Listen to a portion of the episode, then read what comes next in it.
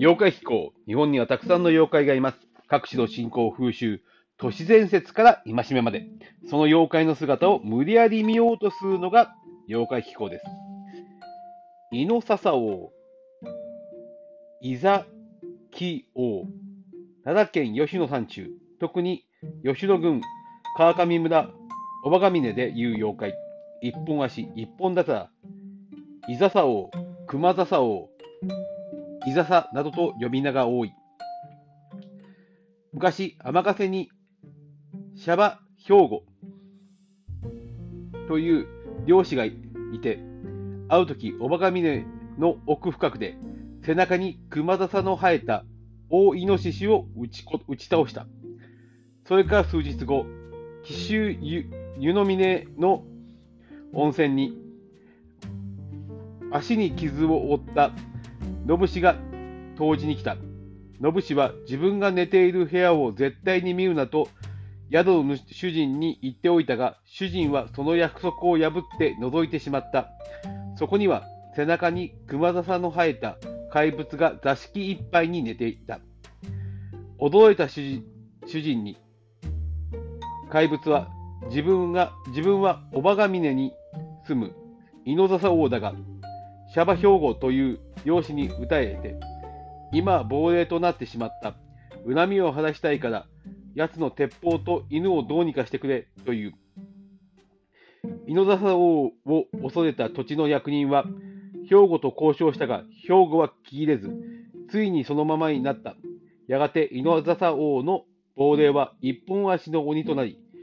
おばが峰の、おばが峰で旅人を襲うようになったので、東熊野街道は廃道同様になった。その後、丹精上人が我が峰の地蔵村を勘定して、この寄進を封じてからは、旅人も安心して通れるようになった。ただし、封じ込める際、毎年12月20日だけは、鬼が自由に振る舞える振る舞えるという条件をつけたので、果ての20日だけはおばが峰の役人とされたという。この話は吉野山中で広く知られており、類話も多い。中でも川上村柏木では一本足と呼び、その全身は冬猫だったとしている。また、吉野郡中達門村吉野町では、節分の日に焼いたイワシの頭をとトゲのある小枝を刺して玄関に掲げるのは一本足を防ぐためだと言われている。はい、イノザサ王、えー、一本足と同類とされる、えー、イノシシの化け物でございます。はい、えー、ですね、あの年を重ねた、えー、動物が揚力を持つ、もしくはそのような大きな生き物が、えー、いたのではないかとちょっと思ってしまいます。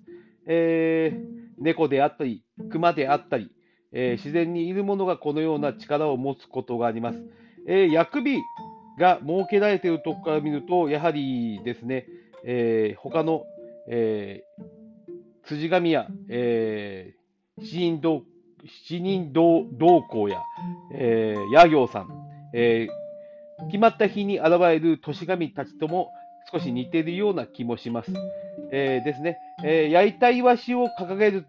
ところは、えー、節分の日に、えー、関西では、えー、と、イワシの、イワシ、焼いたイワシと、なんだっけ、トゲの生えた葉っぱを、えー、掲げるようになっています。魔除けの一種であります。はい、一本足です。一本足などと同類とされるこのイノササを、えー、一本足ののとこにも、えー、イノササオという名前が出てきました。え一本足で少し思い出したことがありまして、えー、浜に、えー、浜から費用が敷いたとき、5尺ぐらいのところに、えー、大きなくぼみができているという話がありましたが、あれの正体は多分ですが、えー、赤 A であります。えー、動物の赤 A です。えー、赤 A は、えー、波打ち川までの近くまで来て、えー、そこにいる貝などを食べます。で、こう、大きくくぼみを中に作って、自分のこのヒレで、こう、舞い上げて、えーそこに潜むわけですが、えー潮が満ちてきたり、その引いた潮の潮だまりの中に赤エイが潜んでいる場合があります。で、赤エイは、えー尻尾に猛毒を持っているため、それを踏んでしまうと人が死んでしまうという状況で、えーやっぱり災いを呼ぶものなもので、やはり妖怪とこう、はこういうふうに捉えられたのかなと思います。赤エイであったり、他にも貝を食べる他の動物たちもこのような状況を作り出しますので、自然現象であったのではないかと思います。えー、紀伊半島にこのような、えー妖怪たちが大きく出ます。はい。いろんなことが通じてくるのではないかと、今、一つ取材をしようかと思っているものがあったりしますので、えーまた次回皆さんに、次回以降皆さんにお伝えすることができると思います。ではまた妖怪の世界でお会いしましょう。